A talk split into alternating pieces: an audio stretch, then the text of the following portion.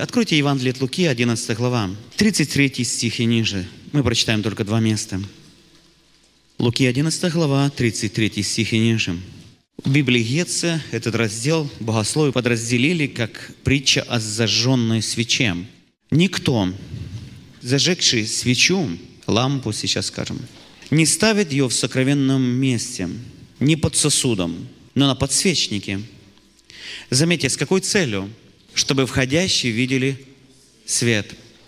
Давайте повторим эту притчу, которую сказал Иисус – Никто, зажегший свечу, не ставит ее под сосудом, скажем, под кроватью, но на подсвечнике. Зачем? Чтобы входящие видели свет.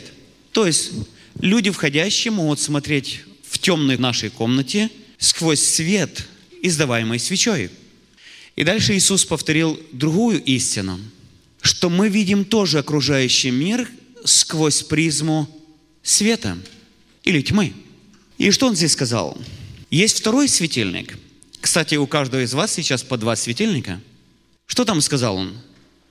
Прочитайте, пожалуйста. Светильник тела, тело, есть глаз. И он дальше объясняет. Если глаз твой будет чист, то и все тело твое будет светлом. Кажется, в от Марка добавляется, как бы светильник освещал тебя сиянием. А если он будет худ, то и тело твое будет темным. Итак, смотри, свет, который в тебе, не есть ли тьма. Если же все тело твое светло и не имеет ни одной темной части, то будет светло все так, как бы светильник освещал тебя сиянием. Я хочу что-то объяснить. Мы воспринимаем окружающий мир в основном через глаза. Конечно, есть еще осязание, обоняние, есть слух и так дальше. Но ученые говорят, что 70% мы воспринимаем мир через глаза – и каким мы его видим, зависит от состояния вот этих светильников. Образно говоря, состояние наших глаз – это как очки, через которые мы видим окружающий мир. Если они темные, весь окружающий мир какой? А если розовые? В данном случае здесь не касается наших физических глаз, а образа нашего восприятия. Очень простая вещь. Смотрите – один находится в горе, в потрясении, в другой в нужде, а третий счастливый. И все три смотрят на счастливого человека. Какая будет реакция? Совершенно разная. Почему? Они смотрят сквозь призму своего внутреннего состояния. Повторите, они смотрят сквозь призму своего внутреннего состояния. Один увидит счастливого человека и улыбнется еще счастьем больше – Человек, находящийся в проблеме, сказать, чего он улыбается? Весь мир так мрачен. А кто долгое время в проблеме, он позавидует. Есть же счастливые люди. А кто-то вспыхнет раздражением и постарается эту улыбку раздавить, чтобы все были несчастные. Именно от этого он счастливый. Мы смотрим нее по-разному. Сквозь призму своего внутреннего состояния. Повторите, сквозь призму своего внутреннего состояния. Давайте я скажу чуть-чуть, может быть, грубо. Представьте себе, три мужчины смотрят, прошла женщина с сумками. Один вор, второй прелюбодей, а третий счастливый семенин. И все три повернулись. Вор подумал, что у него в сумке. Прелюбодей, ну, не будем говорить. А счастливый человек скажет, какая красивая женщина – мы смотрим сквозь призму свое внутреннее состояние. Мы видим так окружающий мир. Кстати, люди, которые приходят на консультирование, почти всех их спрашиваю, что вы видите и как вы видите. И вот как они видят, можно знать, какие очки у них на... Одни лицемеры в церквях, одни прелюбодеи, одни воры. Говорю, покайся в воровстве. Откуда ты знаешь? Ты только сказал об этом. И если все тело светло и не имеет ни одной темной части, посмотрите внимательно, это нормальное духовное состояние. Какое? Когда тело все светло и не имеет ни одной темной части. Окружающий наш мир будет реальным. Тита 1.15, и мы будем молиться. Для чистого, цитируйте со мной, для чистого все чисто. Я не скажу текста, если добавлю и все чистые. Вернее, реальные. А для скверненных и неверных, пожалуйста, читайте дальше, нет ничего. Можно добавлю? И никого чистого. А почему? Четыре проблемы. Первое. Проблема для оскверненных. Второе, что неверных. Третье. Почему? Потому что осквернены и ум их, и совесть. Итак, мы говорим, что мы смотрим на окружающий мир сквозь призму нашего духовного и, в данном случае, душевного состояния. Раненый человек смотрит сквозь призму своей боли и видит мир вот таким перекошенным. Оскверненным смотрит сквозь призму нечистоты, прелюбодей сквозь призму прелюбодея, порочный сквозь призму своего порока и видит искаженный окружающий мир. И говорит, поменяйте мир, он мне не нравится. Встречали людей, если бы другая была бы жена, теща бы, другая – замуж вышла за другого. Неплохо бы церковь поменять. И пастора тоже. Они кричат, поменяй весь мир под мою искаженное восприятие, чтобы я, смотря на него, видел его реальным. Иисус учил, и апостол Павел повторил, светильник человека или тела есть око. И если око твое чисто – то все тело твое светло. Там есть еще одна мысль или намек, на мой взгляд. Ты и на себя будешь смотреть сквозь призму свое душевное состояние. Я хочу сегодня, чтобы мы поработали со своей душою. Мне так хочется, чтобы мы все видели мир в реальном свете. Больше этого. Идеальный вариант – что мы видели мир и окружающих людей Божьими глазами. Можно задам один вопрос, вы сами себе обязательно честно ответьте. Когда видите на окружающих людей, что видите в них? Набор пороков и недостатков? Опасность? Врагов? Кошельки с деньгами? Или Божью благодать в них – что вы в них видите, тем мы и наполнены и живем. Для чистого все чисто. Одни лицемеры вокруг. Покайся в лицемерии, и будут и святые вокруг тоже. Павел посмотрел на Коринфянскую церковь, полный пороков и недостатков, перекосов. И знаете, что он сказал? Благодарю Бога моего – ради благодати Божьей, данной вам. А потом занялся их недостатками. Что вы видите, когда смотрите? Каким видите мир? Это говорит о духовном, душевном состоянии. Светильник тела есть око. Кто хотел бы помолиться, Господи, измени меня, очисти меня – исцели меня, сделай меня таким, как ты задумал. И я увижу окружающий мир и себя таким, каким ты его видишь. И знаете, что случится? И возрадуетесь, и возвеселитесь, и скажете, как он прекрасен, даже в своем греховном состоянии. Не в грехе приятен, а даже те осколки, которые остались, так прекрасные – Твое творение. И людей вокруг себя по церковной скамейке, и соседей через площадку или через забор. Увидите совершенно в другом свете. Это мое желание на этот вечер. Можете поднять руки, у кого такое желание. И мы соединимся в молитве. Приветствую вас всех, дорогие братья и сестры. Спасибо, что вы пришли. Я сегодня услышала, что есть новые люди первый раз здесь. Значит, видимо, после вчерашней лекции, возможно, пришли. Я очень рада. Хотелось бы спросить, домашнее задание делали? Кто делал домашнее задание? Не густо, должна я сказать, не густо. Сожалею. Значит, домашнее задание было у нас сделать себе подарок. Да? Сделали? Ну, когда вы будете молиться, наверное, э, можно будет об этом. Да, это не важно, скромные или не скромные. Э, важно было его сделать. И при этом еще отметить, что вы чувствовали, когда вы этот подарок делали. Я возвращаюсь э, немножко назад о, о нашей лекции, которую мы с вами проводили, только повторю. Значит, вообще цель или как бы тема э, вот этих двух занятий – это химическая зависимость, созависимость и пути решения, разрешения этих проблем. В принципе, это консультирование, которым вы здесь занимаетесь или обучаетесь делать это. Но вы уже услышали сегодня, и, наверное, на каждом занятии вы говорите о том, что прежде чем вы можете помогать другим людям, необходимо разобраться со своими проблемами. Не так ли, да? Кто готов это делать? Пожалуйста, поднимите руки, мне просто интересно, кто готов разбираться с собой, прежде чем помогать другим.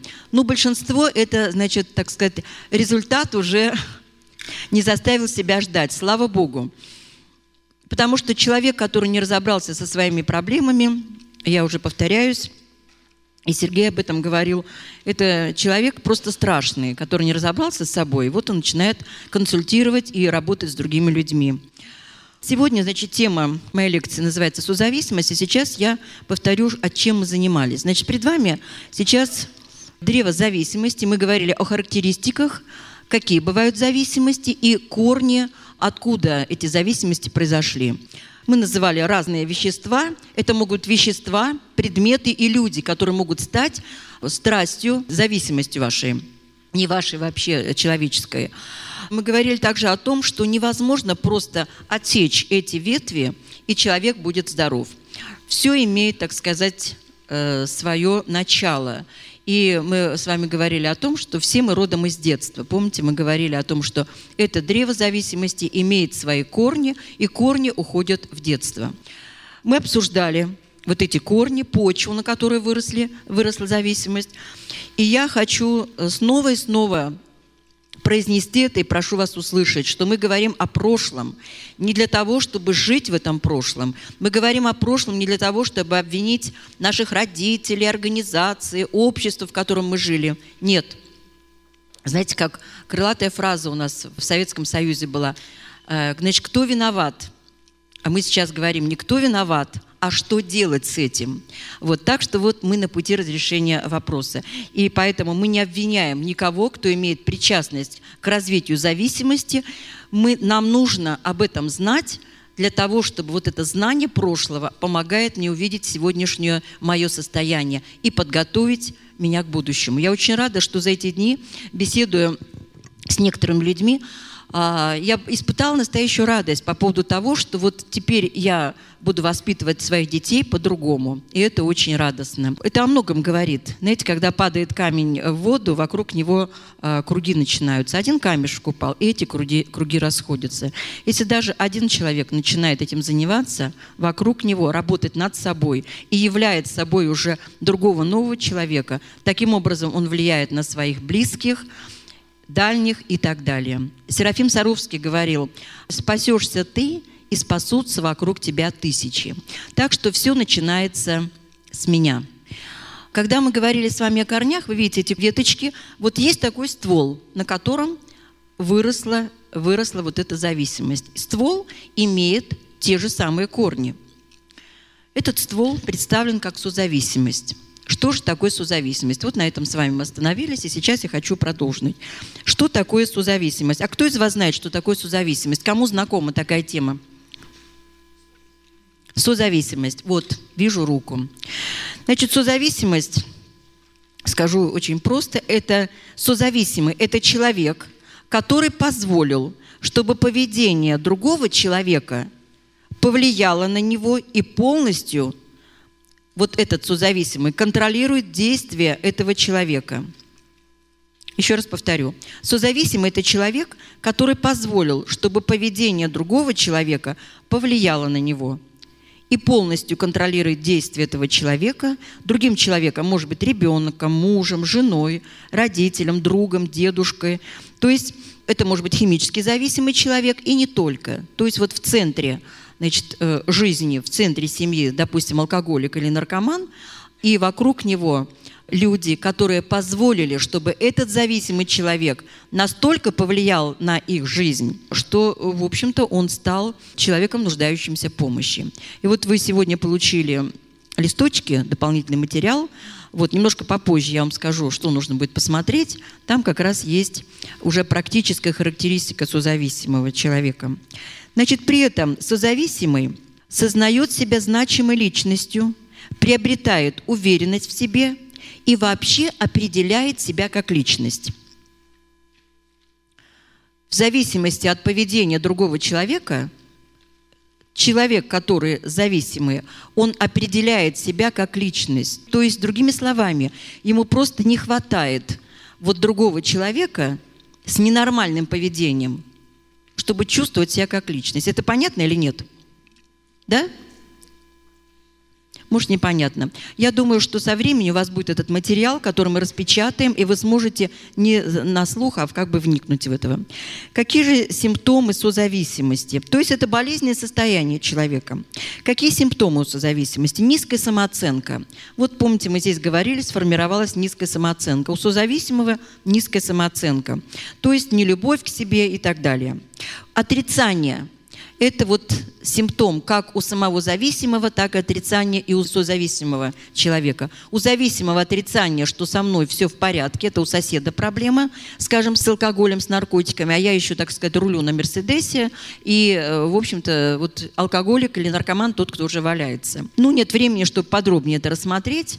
Вот могу, так сказать, цепочку завершить, что если бы поднять мертвого, который умер от алкоголя или наркотика, скорее всего, что он бы тоже отрицал свою проблему и сказал бы, что водка была отравлена, а не потому, что он умер от э, алкоголя. В созависимой семье, например, ребенок отрицает наличие проблемы у папы, допустим, если говорить папа пьет, или папа, например, не обязательно пьет, но есть такая зависимость в доме, да? Он всеми силами старается скрыть это и отрицает серьезность болезни отца, убеждая себя и других, что его болезнь вообще не имеет отношения к нашей семье отрицает свою созависимость, скажем, жена или мать или отец а, в этой семье и уверяет, что главное для этого человека – это успех другого, это, то есть всяческим образом отрицает эту проблему и свою принадлежность к ней.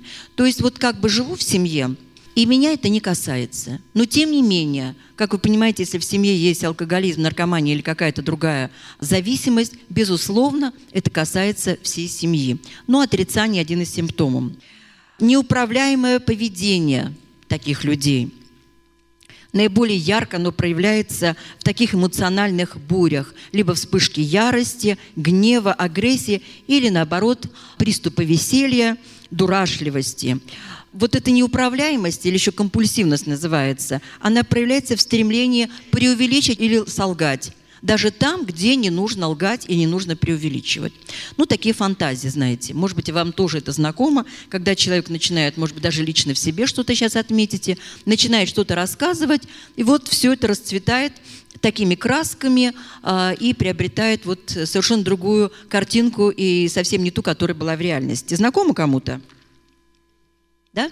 Замороженные чувства. Помните, мы говорили вот о эмоциональном насилии в детстве, когда ребенок не научился, ему не, не разрешали выражать свои чувства, когда он очень непосредственно и ярко выражал чувства. Потом он их перестал уже э, переставал чувствовать, боялся их выражать, подавлял эти чувства, а потом он и вовсе их перестал чувствовать и вошел в такой ступор.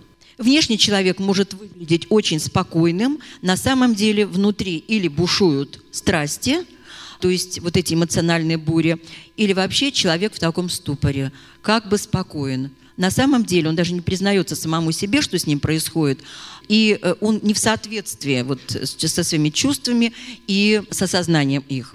Характеристика созависимой личности. Ну, представим мужчину или женщину, кого вы хотите, кого вы знаете. Представьте без семью неблагополучную, где есть такой человек, созависимый. Слишком суровое отношение к себе – не любовь к себе. Ну, что такое не любовь к себе? Нет у нас времени поговорить, потренироваться. Как вы любите себя? Вот хотелось бы, конечно, услышать, как вы делали себе подарки. Но хочу... Э, многие возражают против любви к себе. Э, я с этим нередко сталкиваюсь. И приводят массу мест из Священного Писания, где нужно уничижать себя, где нужно, в общем-то, даже ненавидеть, некоторые так говорят. Ну и хочу обратиться к Священному Писанию, к второй заповеди нашего Господа. Вы помните первая заповедь? Какая? «Возлюби Господа Бога твоего всем сердцем твоим». И вторая заповедь – «Возлюби ближнего как самого себя. Понимаете, оказывается, что есть некоторая связь между тем, как я люблю ближнего. И если я не люблю себя, то оказывается, я не знаю, как любить ближнего. Но вы все-таки, пусть у вас такое вот зерно упадет, и вы об этом поразмышляете. Как я люблю ближнего? Вот кажется, все бы я ему, все моему сыну, я его воспитываю, я ему, так сказать, отдаю, все. А вот относительно себя – Значит, подарок сделать себе не могу, к врачу сходить я не могу, не хочу. Да и вообще зачем мне? Иногда я слышу, знаете, какую вещь? Да скоро Господь придет, или плоть она умрет. Но это не только плоть. Мы говорили с вами о том, что дух, душа и тело, они связаны. Это полнота, это та полнота, с которой сотворил наш Господь. Поэтому если мы пренебрегаем каким-то этим аспектом, нарушается уже эта целостность, и происходит вот такой перекос. Суровое отношение к себе. Я, например, была в одной семье и знаю очень суровая, требовательная мама, замечательная, она, так сказать, дети воспитанные у нее, прекрасные дети, но на вопрос или на жалобу, там, болит голова, мама быстренько, значит, говорит, ну, голова болит, ничего, пройдет голова. Ты когда-нибудь видел, чтобы я лежала или жаловалась или так далее? То есть суровые люди, они довольно беспощадны к другим людям. То есть суровые по отношению к себе – как бы они не казались или в каких-то моментах не были добрыми, но на самом деле э, вот эта суровость, она отражается на других людях. Поэтому не просто так эта заповедь Господа «возлюби ближнего, как самого себя», она все-таки имеет под собой определенную основу. Следующая характеристика зависимого человека – боязнь страха. То есть страх страха, стремление оградить от себя – каких-либо вот потрясений, страхов, критики, например. Многие люди, которые уже имеют зависимость, им просто страшно вступить в какие-то отношения или разговоры, если они не получат эту смазку в виде наркотика или алкоголя. То есть вот пока не выпил, разговоров не начну. Выпив, значит, появляется у него смелость, он может тогда начинать говорить. Желание нравиться окружающим людям – это вот зависимость от других людей. Она одинакова как у зависимого человека, так и у созависимого. Желание нравиться другим людям любым способом, чего бы мне это ни стоило. Потому что низкая самооценка, которая заложена была еще в детстве, она не дает человеку жить, просто любить себя, относиться к себе к уважениям. А вы знаете, по-моему, уже здесь прозвучало, как я себя предъявляю другим людям, так ко мне и относятся – когда я слышу, что меня не уважают, я одинок, меня игнорируют, например, знаете, проблема лежит в самом человеке. Вот именно так он к себе относится. Вот начните уважать себя, вы посмотрите, как вам будут относиться ваши дети и как вам будут относиться ваши знакомые, совершенно ситуация изменится такое желание нравиться другим людям очень сочетается с чрезмерной боязнью задеть чувства других людей, с терпимостью к их поступкам, даже когда эта терпимость явно неуместна или несет такой э, серьезный эмоциональный и физический ущерб.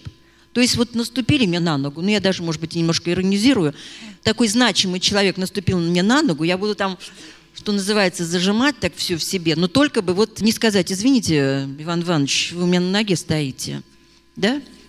Будет терпеть. Или еще какие-то вещи. Я хочу, например, хотела бы, чтобы вот эта вещь мне принадлежала. Но если кто-то вперед меня, значимый человек, уже взял эту вещь, ну, значит, я скромно промолчу, буду сожалеть, но я об этом не скажу. Скажите, это нормально или нет? Конечно, возможен диалог, и возможно, так сказать, если говорить о вещи, возможно, эту вещь я просто как-то поговорю, скажу, ну да, действительно, наверное, вам, может быть, она и действительно более нужна, но это диалог.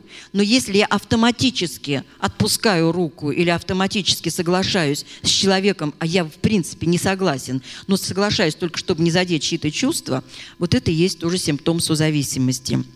Страх или дискомфорт при общении с напористыми или сердитыми людьми. Страх, направленный лично на тебя критики.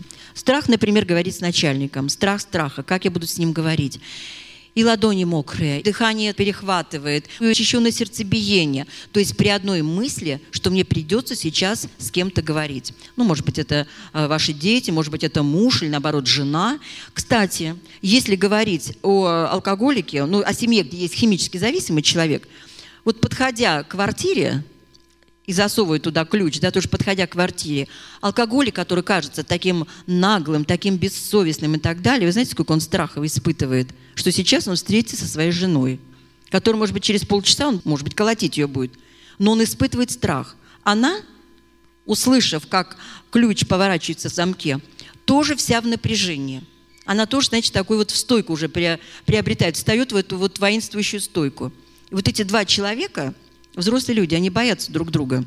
А, страх с напористым человеком, это может быть начальник, страх общения в семье. Точно так же и дети, надо сказать, когда они идут домой, все зависит от того, какая атмосфера дома. То есть они, конечно, вот их наглость, как мы называем, их э, хамство, их, как они с нами разговаривают, грубят, очень часто это просто защита их – на самом деле, возвращаясь поздно домой, там, не сделав уроки, а, что-то не доделав, они, конечно, боятся.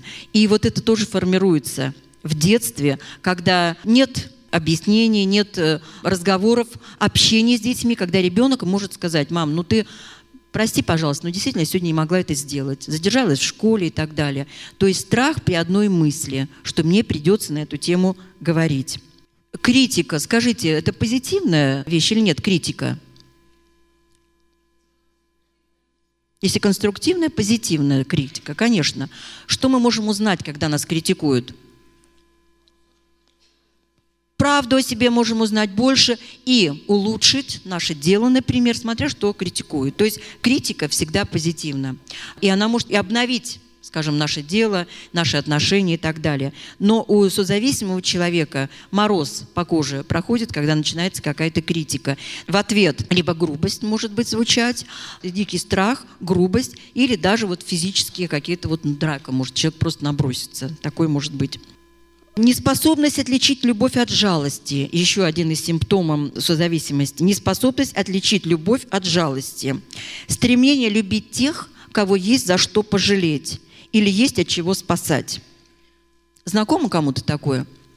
Особенно христиане, так, это, ну, как люди добрые, конечно. Но на самом деле любовь и жалость, вот э, я, например, как консультант нередко встречаюсь с женщинами, которые вышли замуж, не сложилась жизнь и так далее. Ну, возвращаемся, если это вопрос семейный, возвращаемся к истокам, как встретились.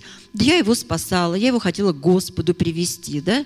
Как-то вот там о чувствах мало, мало что и говорилось. Более того, Созависимые люди нередко, они просто, что называется, от палаток от пивных приводят этих молодых, красивых в церковь, собираясь даже не замуж выходить за них, а просто их привести к Господу. Но почему-то так случается, что переступают какие-то грани, какие-то границы, и вот уже и замуж выходят. Кому знакомо такое? Скромные вы люди. Я иногда слышу, вот, эм, значит, похоть плоти привела, вот вышла замуж за неверующего и так далее. А я вот могу сказать, в большинстве своем, не отрицаю, конечно, может быть и похоть плоти, в большинстве своем это созависимость. То есть такой человек ставит себя на место Бога, я его спасу. А вот при низкой самооценке всегда должно быть что-то, вот это вот спасательство, какая-то деятельность должна быть. Человек должен себе нравиться благодаря деятельности. Просто человек сам по себе не нравится из-за этой низкой самооценки, о которой мы с вами говорили. Должна быть какая-то деятельность. Здесь еще есть такой момент, вот я вам тоже скажу о нем. Использование сексуальных отношений как средство пожалеть или как платы за жалость, понимание или сочувствие. То есть вот этим я отплачу, когда кто-то меня принял. И нередко мы встречаемся с этим как действительно как плата. Человек проявил ко мне внимание, и потребовал взамен, так сказать, близости. И женщина или мужчина не могут ему в этом отказать.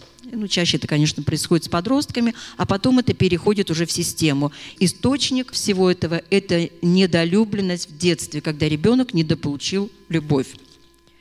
Сверхответственность или, напротив, сверхбезответственность поведения. То есть вот эти люди, они очень эмоциональные, и они сверхответственные или сверхбезответственные. Они чаще всего занимаются с такой ответственностью чужими делами и совершенно безответственны относительно своих дел. Принимают на себя ответственность за решение чужих проблем или ожидание, что кто-то примет ответственность за их трудности. Конечном счете это стремление избежать реальной ответственности за себя самого и за свой выбор. Чувство вины у таких людей при необходимости отстаивать свои личные интересы или сделать что-то ради себя лично.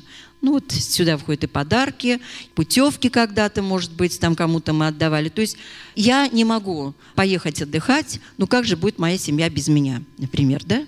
Так далее и тому подобное стремление соответствовать нуждам и потребностях других людей. Это может быть как в своей семье, уже взрослые дети, мама не ездит в отпуск, не отдыхает, она вырастила своих детей, теперь у нее, значит, там внуки постоянно, и о том, чтобы вообще даже заикнуться, что я поеду, ну, во-первых, она и сама считает, что она не должна отдыхать, но, к сожалению, так считают и дети. Кому это знакомо? Да? Сестры, я вам сопереживаю, поднимите руки, кому знакомы. Не стесняйтесь. То есть, э, мам, ты едешь в отпуск? Просто изумление. Нет, вы слышали? Наша мама едет в отпуск. Ха-ха-ха. Я лично сталкивалась с этим, когда мои дети были очень удивлены. Постоянное откладывание всего на потом, невозможность или трудность в завершении начатого дела. С этим тоже трудно. А неспособность или активное, сопровождаемое страхом, нежелание участвовать в играх и забавах. Вот это одна из грустных характеристик созависимого человека. Играть с детьми, веселиться, прыгать, например, кататься на санках.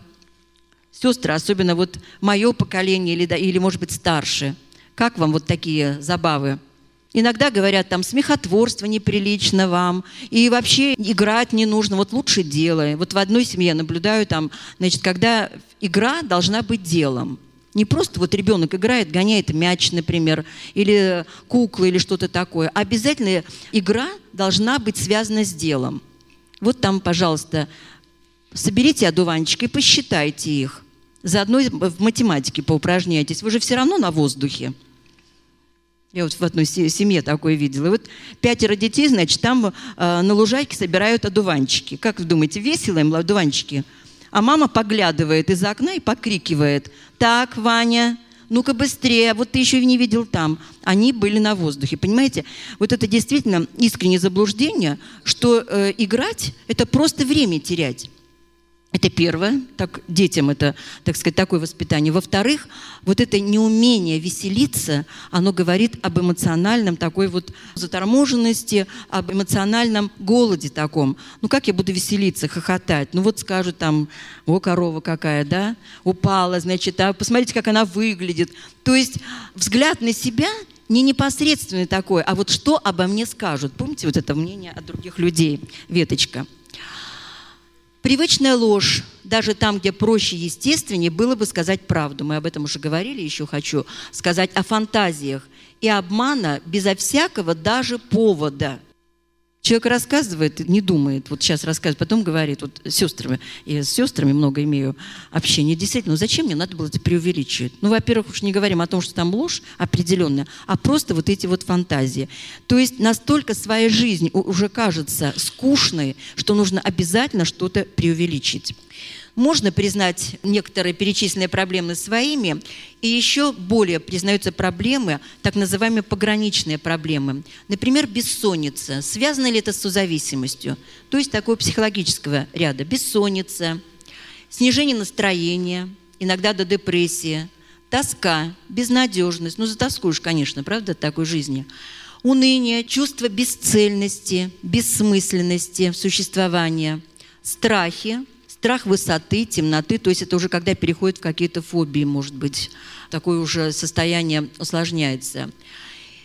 И еще более очевидны проблемы физиологического порядка – хронически не поддающиеся боли в спине, например, радикулиты, мигрени. Ну, имеется в виду не когда вы подняли тяжелую э, там какую-то тяжесть, мешок подняли, подвигали мебель, а вообще вот откуда-то боль, вот она нарастает. Все это очень связано с психологическим состоянием. Желудочные и сердечные заболевания, астма, аллергия, сексуальное расстройство и многое-многое другое. Это не обязательно, конечно, от созависимости, но очень высока э, вероятность, что у всех проблем одна причина – это созависимость. И еще очень серьезное разрушение вносит созависимость – это в одну важнейшую сферу человеческого существования – это в сферу семейных отношений. Еще с характеристиками поговорить. У кого, какими признаками характеризуется дисфункциональная семья. То есть сейчас мы с вами говорим о семье неблагополучной – Семья неблагополучная – это та семья, которая недополучает блага.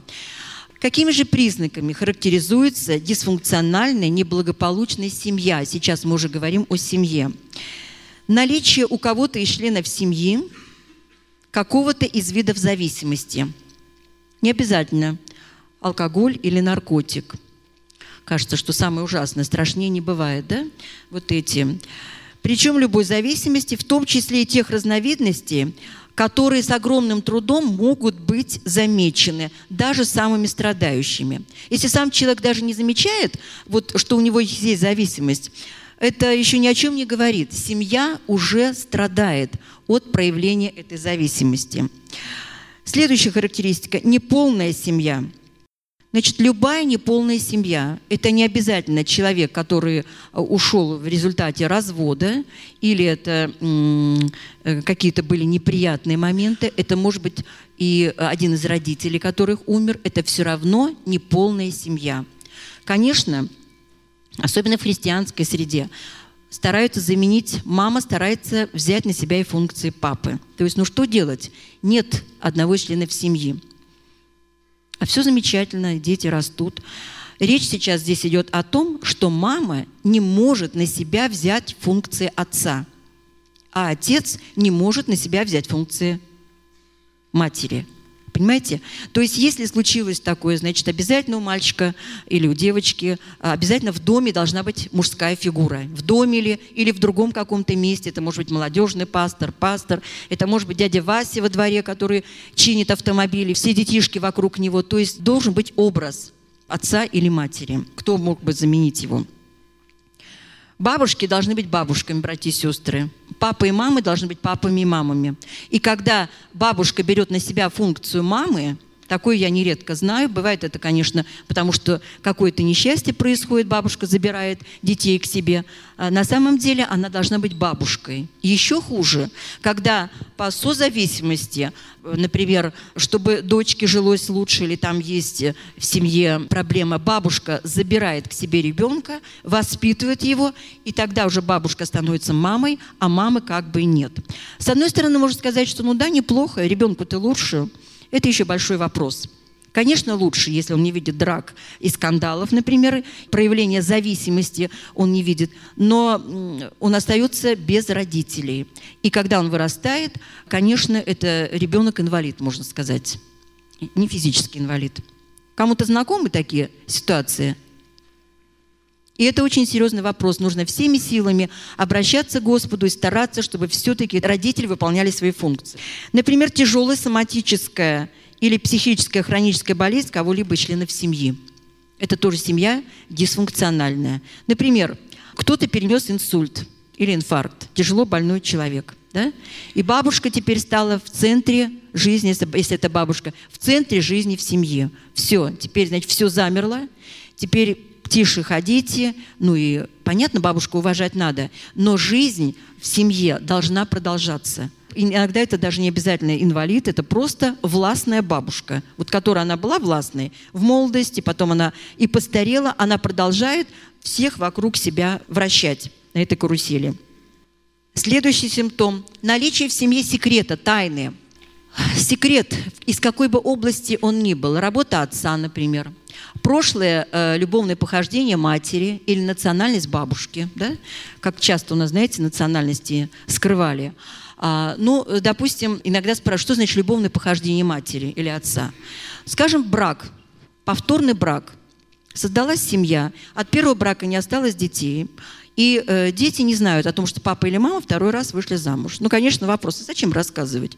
Так вот, вам рассказываю реальную совершенно историю. Когда так в одной семье было скрыто, кажется, все следы были уничтожены, никто никогда об этом не говорил. И вот однажды дети такие любопытные, полезли в старые фотографии, которые лежали в гараже, принесли их оттуда, и вдруг показывают друг другу. Похоже на нашу маму. Показывают фотографию. Видят там маму в подвенечном платье, дядю рядом с ней, чужого, и спрашивают, это мама или не мама. Несут фотографию мамы. Понимаете, мамино состояние при этом. Что должна говорить мама? Это, конечно, ваше дело, как вы будете консультировать других, как вы будете с этим разбираться, но вот эти тайные вещи становятся явными, и результат, он гораздо, конечно, более грустный, чем если бы дети знали с самого начала, что это вот такое положение в нашей семье, второй брак. То есть вот эти вот секреты, один из секретов – это тоже созависимость или симптомов. Это не только признак отсутствия полной доверительности в отношениях, но и фактор, который эту доверительность ограничивает. Когда мы говорим с нашими детьми, это не значит, что мы вообще должны им рассказывать все-все-все подробности. Но дети не должны быть шокированными открытиями соседей, например, когда соседи что-то рассказали – или если даже дети что-то узнают, в нормальной семье, в благополучной семье это обсуждается настолько, насколько родители считают нужным посвятить в это ребенка. Но ребенок, э, как бы он член семьи. Не говорить о своих проблемах, вот тоже одна из характеристик, э, характерный признак дисфункциональной семьи. Не говорить о своих проблемах. То есть дети, когда приходят домой, они боятся рассказать о своих проблемах. Когда они становятся взрослыми, это поведение переносится во взрослую жизнь. Муж скрывает что-то от жены. Открытые отношения иногда говорят, да ты что, с ума сошла? Своему, ты что говоришь-то? Ну и на эту тему всякие есть пословицы, наверное, знаете, русские женщины, да? То есть не говорить о своих проблемах, замалчивать их – это один из признаков дисфункциональной семьи. Ну, очень часто о деньгах не говорят в семье. Не выражать открыто своих чувств избегать прямых высказываний, стремиться к выражению своих мыслей а, через манипуляцию. Ну, например, «Ох, как жарко! Даже некому окно открыть». Да? Или там пришла теща в дом к зятю, пора бы пообедать, ну, стесняется сказать об этом. Забегает внучка, на внучек не пора ли обедать? На самом деле сама хочет кушать, но стесняется сказать о своих проблемах. То есть какие-то о своем желании, какие-то насказания. Ну вот созависимые, зависимые люди – страшные манипуляторы. То есть э, мы сейчас говорим, что цельный человек, здоровый человек, когда то, что я думаю, делаю и говорю, находится в соответствии. Но вот это замалчивание, должны другие догадаться, что я плохо себя чувствую, например. Другие должны догадаться о моих желаниях. Это все поведение нездоровое. Привычка строить нереальные планы, возлагать на людей обстоятельств и несбыточные надежды.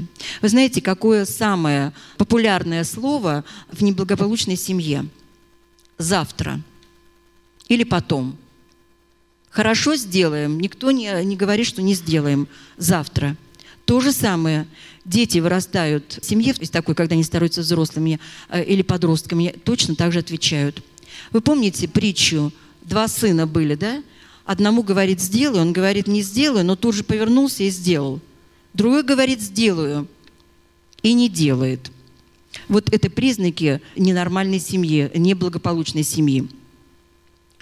Не говорить на определенные табуированные темы, то есть табуированные запретные темы. Самым распространенным такими темами является запрет на разговор о своих сексуальных проблемах и потребностях. И мы уже говорили в этих днях о том, что масса людей – взрослых людей, любимых, дорогих, они живут как чужие. То есть они вместе ходят в магазин, они э, что-то обсуждают настолько, насколько они могут обсуждать, но когда они остаются вдвоем, им нечего сказать друг другу. Я помню, как в одном из городов после семинара пришел на вокзал один брат э, проводить, не меня, я была с командой, и вот он стал говорить о своих проблемах. И он говорит, вы знаете, сестра, я уже давно не пью, я уже вот и дьякон в церкви, и все это, ну вот с женой, ну, ну никак не получается нормального разговора, не получается никаких у нас отношений, ну не хочет ничего она со мной. Кого можно обвинять в этом случае? Жену, мужа? Трудно сказать.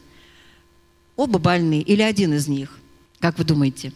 Люди не привыкли общаться вместе. И когда один человек выздоравливает, другой не выздоравливает. А в данном случае, если говорить вот об этом примере, брат, который перестал пить, сейчас у него уже, так сказать, трезвый образ жизни, он до сих пор не может наладить отношения с женой. В церковь ходим, вместе молимся, прославляем. На людях нормально им. Но когда остаются вдвоем, начинают сжечь старые обиды, нашу дорогую сестру, которая не может их высказать, не может сказать о своих потребностях и о своих желаниях. То есть это серьезная вещь восстановления отношений после того, когда человек перестает, а, освобождается от зависимости. Созависимый точно так же должен позаботиться о себе в восстановлении отношений. Ну, делай, как я говорю, а не как я делаю, это тоже один из симптомов зависимости. Делай не как я делаю, а как я говорю. Нередко дети недоумевают – родители от них требуют того, что они делают сами. Знакомо кому-то?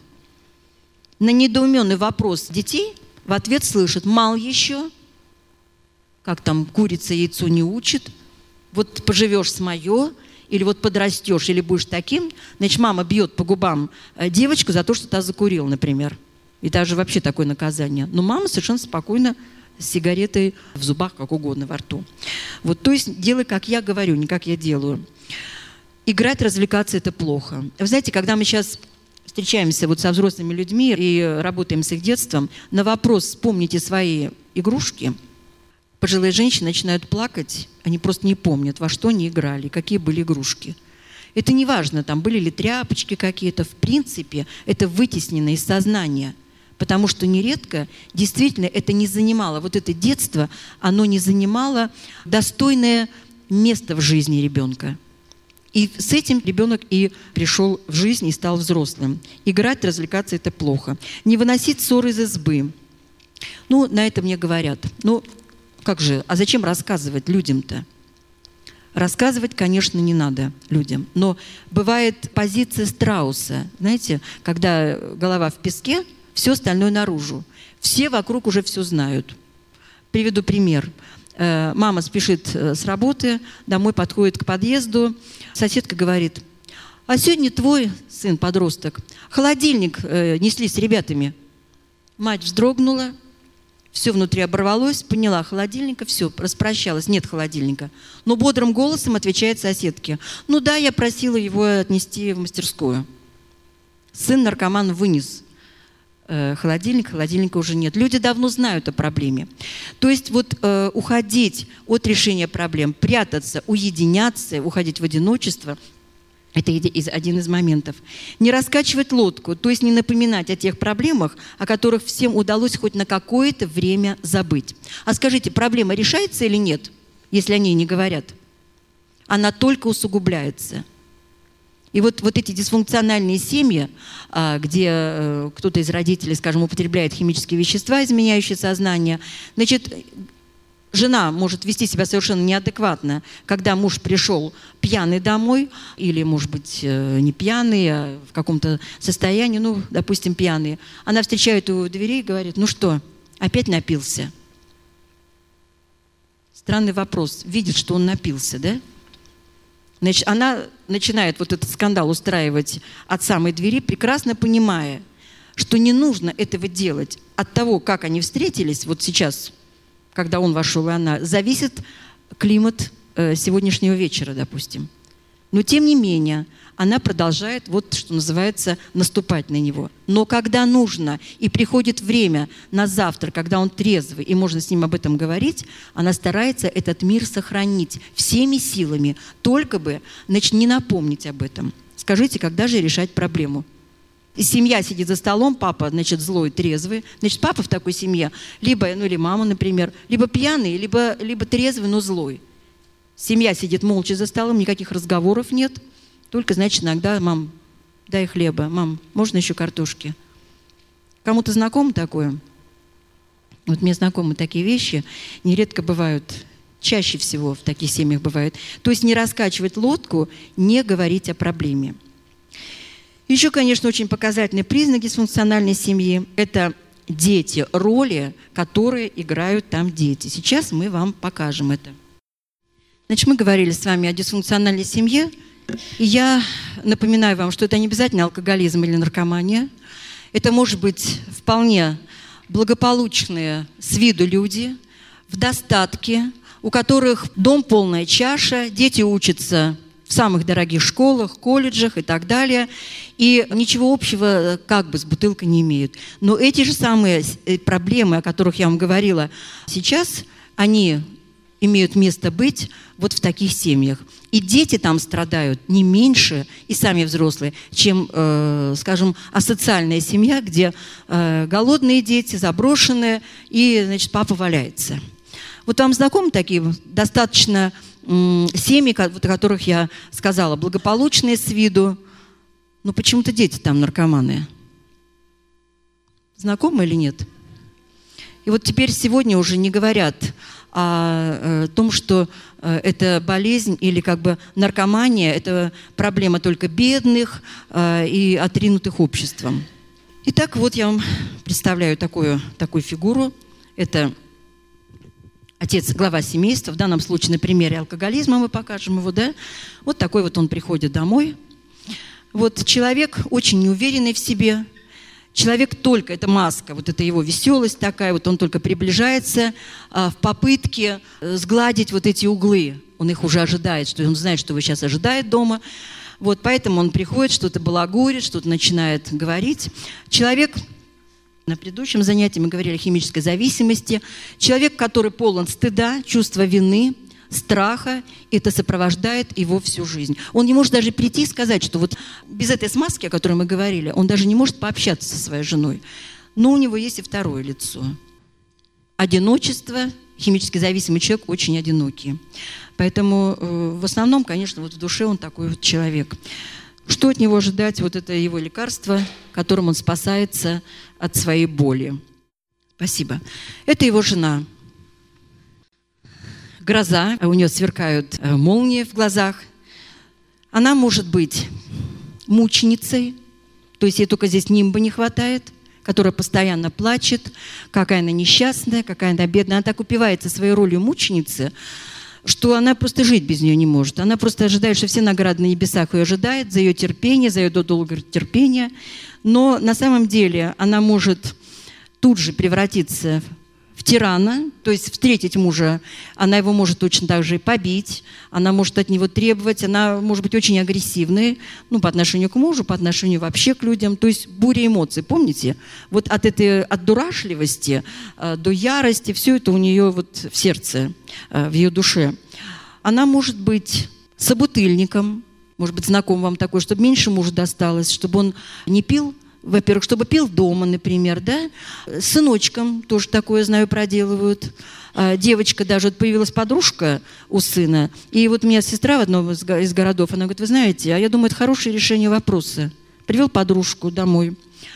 Вот. Так он же, говорит, дома теперь пьет. Вы понимаете ужас какой? Вот. Но это реальность, созависимость. А он теперь дома. Главное удержать дома всеми силами.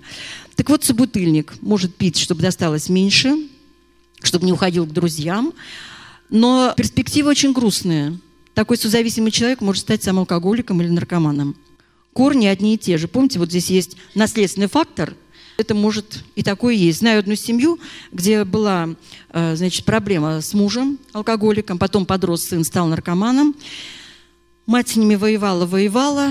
Они пошли лечиться. Сначала один, потом второй. Созависимая женщина – потеряла свои игрушки любимые, в кавычках, да? То есть она не смогла жить без тех проблем, которые у нее ушли. Что вы думаете? Запила сама. Я лично ее знаю. Сегодня прекрасный консультант она. Что, думаете, сделали ее мужчины? Догадайтесь? Выгнали. То есть они уже стали выздоравливать, они уже стали, так сказать, понимать, что она в опасности. Они много ее пытались уговаривать, там не получалось, она уже была серьезно больна. И вот представьте ее состояние, это симпатичная женщина, она очень симпатичная женщина, вот, которая оказалась за дверью. Ей сказали, значит, или либо лечись, либо вот без нас. Вот такой они. И она сегодня, она прекрасный консультант, вот моя подруга. Так вот, несколько здесь масок у этой дамочки. Но в душе, конечно, горе, скорбь, постоянное одиночество, конечно, не любовь к себе, какая же тут любовь. Вот. И она постоянно занята мыслями, что делает ее муж или что он не делает. То есть вся жизнь, она просто в нем. Следующий персонаж этой семьи и мальчик тоже. Это герой семьи. Это мальчики или девочки.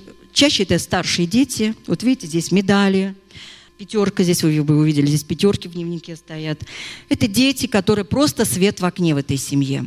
И, конечно, Э, папа, который пьет, или мама говорит, какие проблемы, вы посмотрите, какие дети, без конца приносят грамоты, они э, занимаются на олимпиадах. То есть это просто действительно гордость семьи, они называются гордость семьи или герои семьи. Почему герои семьи?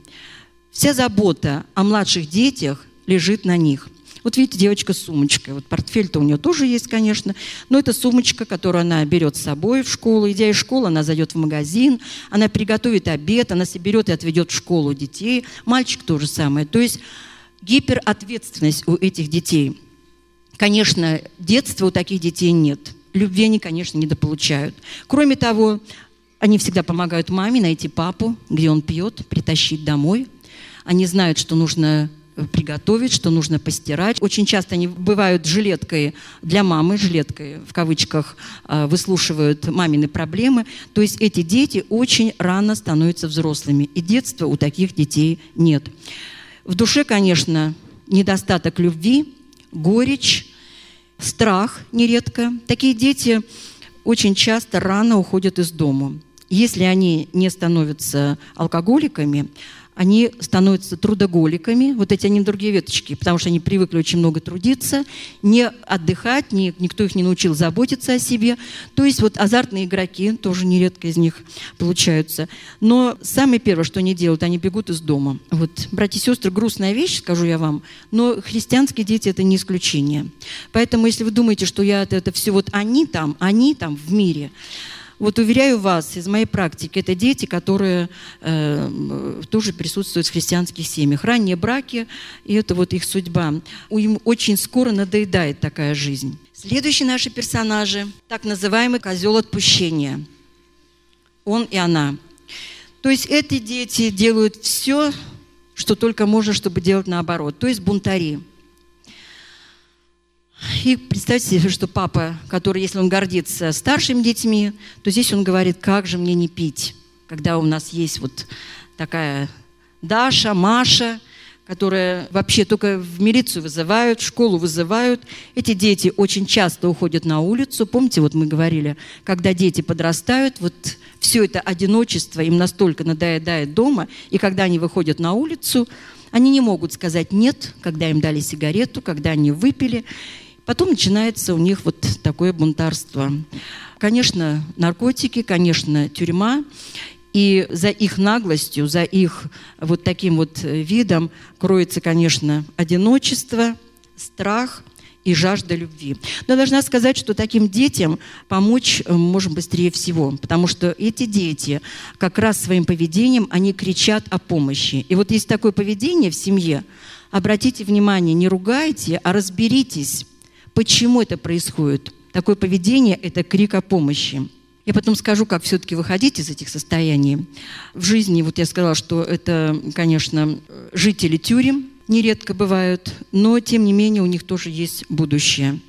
Есть у нас вот такой персонаж – Шут, который всегда, или талисман его еще называют, или примиритель.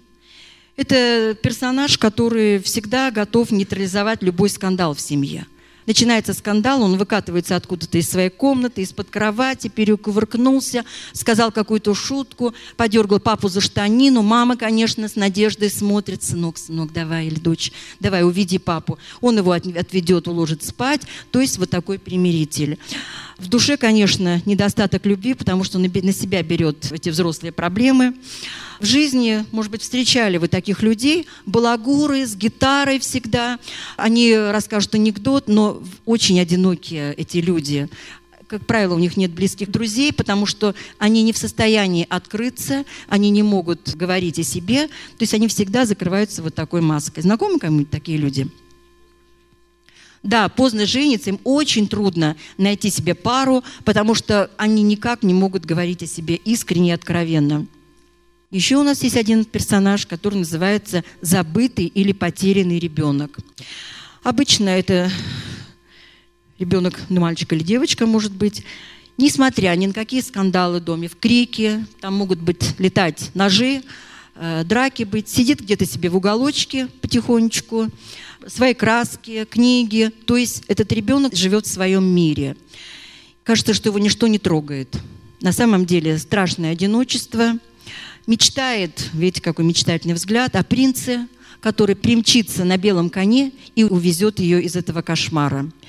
А, я была в одной семье, где нет алкоголизма, наркомании, очень благополучная семья, но младший ребенок именно забытый ребенок. Свой мир на широком, огромном окне.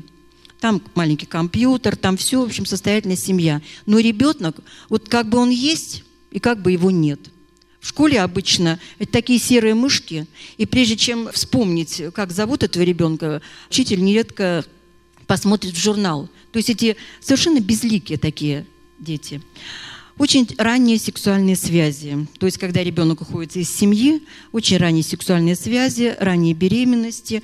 И вот эта жажда любви, она постоянно, вот ее сердце кричит, либо это со сверстниками связи, нередко со взрослыми дядями, вот, которые тоже как бы пригрели, то есть все существо кричит, полюби меня, полюби меня и возьми меня. И к сожалению, встречаюсь с проблемами в христианских семьях, где точно так же пела в хоре, играла. Вдруг вот отпустили на речку, а там вот тот самый дядя, который богатый, предложил то, чего не разрешали – и вот потом вот такая вот картина. Частые смерти, я уже сказала, в раннем детстве могут быть. Это либо травмы какие-то, либо просто слабое здоровье, то есть низкий очень иммунитет. И вот представьте себе, мама, которая занимается только отцом, до детей или ей, как вы думаете? Ей не до себя, ей не до детей. Вся ее жизнь вот только в нем. Вот он стоит в центре семьи, у него в центре бутылка, вот у нее что в центре, да, или другая зависимость, и вся семья крутится вокруг него вот, вот на этой смертельной карусели. И до тех пор, пока хотя бы один не сойдет вот с этой карусели, это просто смертельный, такой смертельный танец. Подрастает это поколение, вот эти мальчики, значит, э, герои семьи уходят, создают свои семьи – вы знаете, с какими, если они никогда не любили себя, никто им не предлагал любовь, они требовательные, они люди, которые умеют хорошо работать, но если они не знали любви, так они не могут подарить другому любовь. А представьте себе, что вот эти два существа, вот они встречаются. Не из одной семьи, а вот они встретились. Да? Какая-то семья может быть. Многоточие. Догадайтесь сами.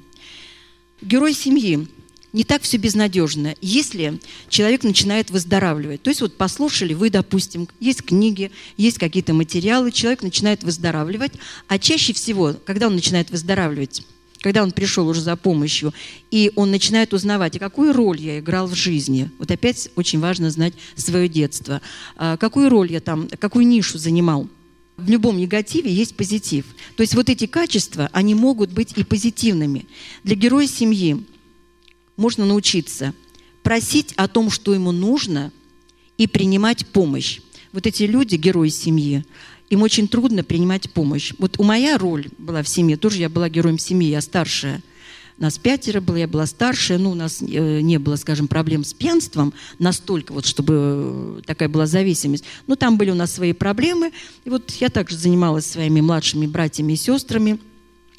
Мне очень трудно было принимать помощь. Я готова была всегда отдавать, жертвовать, но позаботиться о себе мне было очень трудно. Нередко сейчас я себя просто заставляю позаботиться о себе. И некоторые мне напоминают о том, что ты других учишь, а сама-то ты как. Так что вот э, герой семьи научиться принимать помощь. Легко такие люди дают пожертвования. Но когда им кто-то дает пожертвования, они стесняются, жмутся. Вот мне не нужно. Вот, вот как-то знакомо кому-то, сестры, братья? Меня однажды очень одна сестра научила. Она мне дала 100 рублей. И в тот момент, когда у меня просто не было ни копейки денег – это было очень кстати. Но я сказала, да ты что, не надо, сама прям с радостью жертвую. Она мне сказала очень простую фразу, которую я вот запомнила, и это было в точку. Она мне сказала два слова. Не гордись, сестра. я, я сказала, ну спасибо. Я прям застеснялась от того, что меня в гордости, как бы, так сказать, поймали. Когда потом я э, стала размышлять, я действительно поняла, что мешает мне принять от других помощь. Гордыня. И в этом надо быть честным, действительно. Семейному герою нужно учиться принимать поражение, потому что такие дети, они вырастают такими перфекционистами. Перфекционист – это человек, который только на пятерку, его планка никогда не снижается, его никто не должен, так сказать, перегнать. То есть принимать поражение. Я могу сделать ошибку – Снимать контроль, расслабляться и дать всему идти чередом. Позволить Богу руководить моей жизнью, а не рулить и не бежать впереди Бога. Сосредоточиться на себе и перестать решать чужие проблемы. Осознать свои потребности и быть честным с собой. Вот эти люди, они очень нечестны с собой. Они постоянно носят эту маску героя. А, знаете, у меня была какая маска? Хотя, в принципе, себя так чувствовала. Я работала в международном аэропорту Шереметьево, и мне нравилось работать с, с людьми, но у меня была очень серьезная ситуация. Мне однажды мой начальник сказал, слушай, Белякова, вот смотрю на тебя и думаю, тебе давно пора повеситься, а ты улыбаешься. Понимаете? То есть вот всегда вот это вот, знаете, вот эта готовность помочь, все у нас замечательно, все у нас прекрасно и хорошо.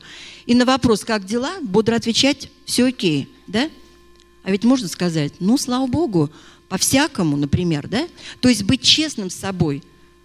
Я настолько верила в свое благополучие, что, так сказать, другие больше замечали мое неблагополучие, чем я его, так сказать, представляла.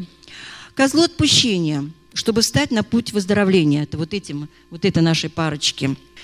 Нужно прорваться сквозь стену гнева к больному месту чувству обиды. Вот эти дети, они очень заброшены, они очень обижены на своих родителей, особенно если родители э, алкоголики, например, когда их бросали, и, конечно, бросали этих детей, то есть их воспитывала улица. Простить. Во-первых, признать эту обиду, простить. Научиться обсуждать проблему, а не бунтовать. То есть вот сегодня даже уже с ребенком, который бунтует, приучать его нужно обсуждать проблему, а не бунтовать. Сильные стороны, которые могут помочь ему в выздоровлении. Способность видеть действительность, хорошая интуиция, мужество. Ну, представьте, сколько эти дети пережили. Они чувствуют. Наркоманы, например, сегодняшние, я вот у меня есть такой лозунг, я уже говорила, что это золотой фонд церкви, и России, я это говорю с высоких трибун. Но выздоравливающие, конечно, не те, которые перестали употреблять, а выздоравливающие люди, которые разбираются с собой. Они очень активны, они очень э, доброжелательны, они понимают проблему, они готовы помочь. Из вот этих выходят прекрасные консультанты из козлов отпущения. Семейному шуту, вот этому, вот этому, который грустный такой в своей сущности, одинокий, принимать на себя ответственность, потому что вот эти люди, семейные шуты, они довольны, они такие балагуры, такие, они, знаете, везде такие милые, на самом деле очень безответственные люди. Рискнуть быть серьезным, быть уверенным.